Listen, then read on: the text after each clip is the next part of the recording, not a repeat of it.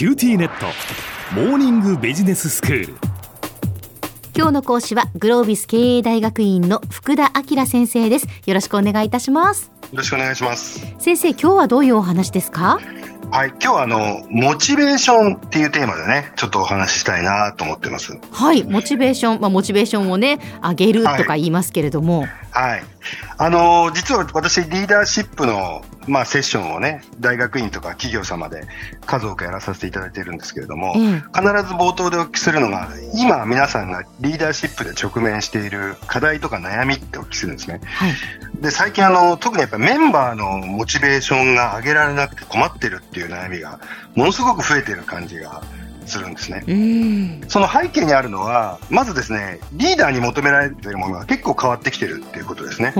リーダーとして理想っていうのも合わせて聞くんですけど、そこで必ず出てくるのが、メンバーが自律的、自発的に考えて動いてもらうと。なるほど、で、これすごく分かりやすいですね。時代背景、まあ変化も激しいですしね。うん。なかなか全てを決めて、こうやろうってやってるよりも、現場に近い人たちが自分で考えて行動してもらう方が、うん。まあ早くて効果的なわけですよね。はいはい。あとはやっぱりキャリアとかの考え方も多様になってきてるんで、うん。本人の自発性みたいなものを促さないと、うん。まあ辞めちゃったりとかですええね、ええ。なかなかこう、組織のパフォーマンスにつながらないみたいな現実的な問題も一つあるのかなと背景にはと思ってます。はいで、このモチベーションの話って、実は1940年代ぐらいからですね、はい経営学で研究されている領域でして、今日は少しそのモチベーションの理論みたいなものを、まずはご紹介させていただきたいなと思っています。はい、で、その前にモチベーションの定義っていうのをまずしてみたいと思うんですけどね。うんあの、小浜さん、自分のモチベーションが高い状態ってどんな状態ですかね？モチベーションが高い状態っていうことは、やっぱこうやる気に満ちているやる気に満ちてる。はい、でそれをこうやることがこう楽しいとか楽しくなってる。ううんん、自分にとってやっぱり実りあるものだなって思うとかやりがいを感じるとか、うん。そういうことかなと思うんですけどああ、いいですね。その通りですね。これを企業経営でうまく活かすためには、はいもう二つぐらい要素がありましてね。ほうほう一つは方向性を同じにすると。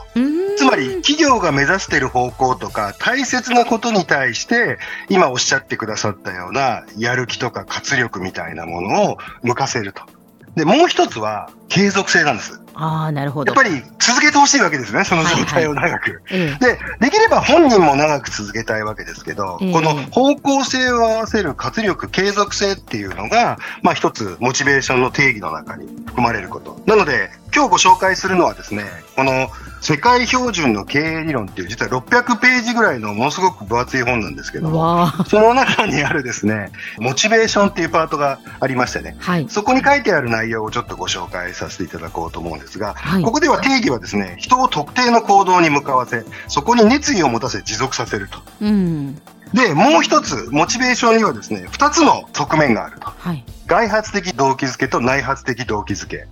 何かを与えられるから頑張るっていうのが外発的動機づけ。まあおお給料っていうかそういうことですよねはい、で、内発動機づけは自分でやりたいからと。うんで、まあ、この二つの側面っていうのが動機づけにはあるっていうのも前提として押さえておいて、じゃあ、今今日ね、いろんな企業とかでいろんな仕組みが導入されてるんですけど、はい。それぞれがどんなメカニズムでね、モチベーションを引き出そうとしているのか、うん。ちょっとご紹介したいと思うんですが、はい。えっと、5つほどあるんです。5つあるんですね。5つぐらいあるんですね。ええ。で、最初がですね、最も古典的な1940年代に提唱されたニーズ理論ってやつなんですけどね。ええ。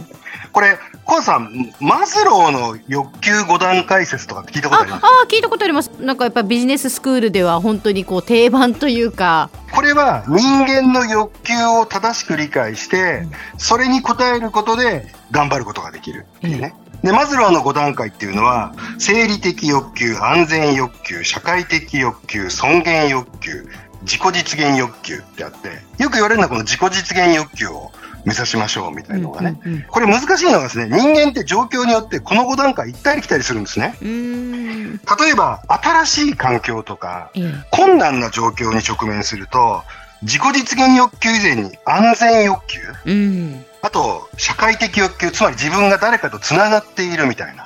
こういう感覚がないと、モチベーション上がりませんよね。はい。あとやっぱり、組織が変わったりすると、尊厳欲求、やっぱり認められたり、信頼されたりしないとなかなか自己実現って上がりませんよね。ええ、で、これそう考えると、これは相手の状況に合わせて、リーダーが、まあ、どういうニーズを望んでるかを把握して、それによって働き方を変えると。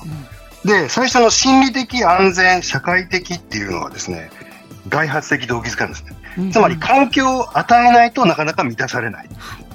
で、尊厳と自己実現っていうのは内発的。うんうん、だこれをうまく使い分けていく必要がありますよっていうのが、このニーズ理論、マズローの欲求5段階説なんですね。で、次の理論がね、職務特性理論みたいな言い方があるんですね。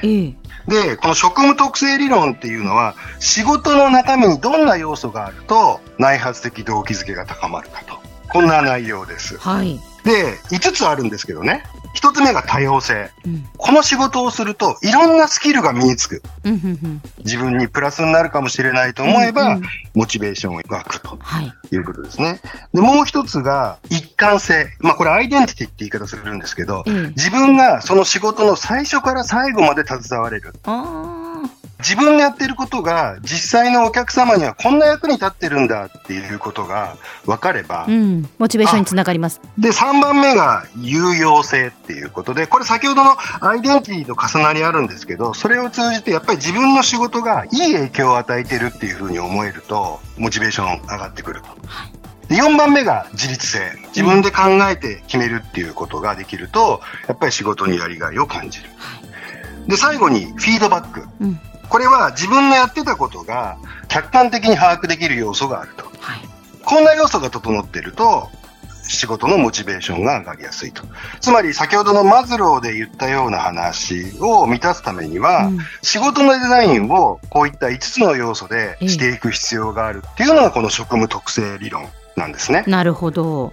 では先生、えー、ここで今日のまとめをお願いいたします。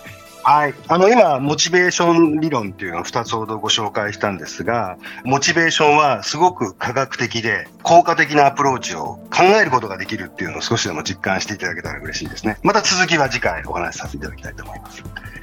今日の講師はグロービス経営大学院の福田明先生でした。どうもありがとうございました。ありがとうございました。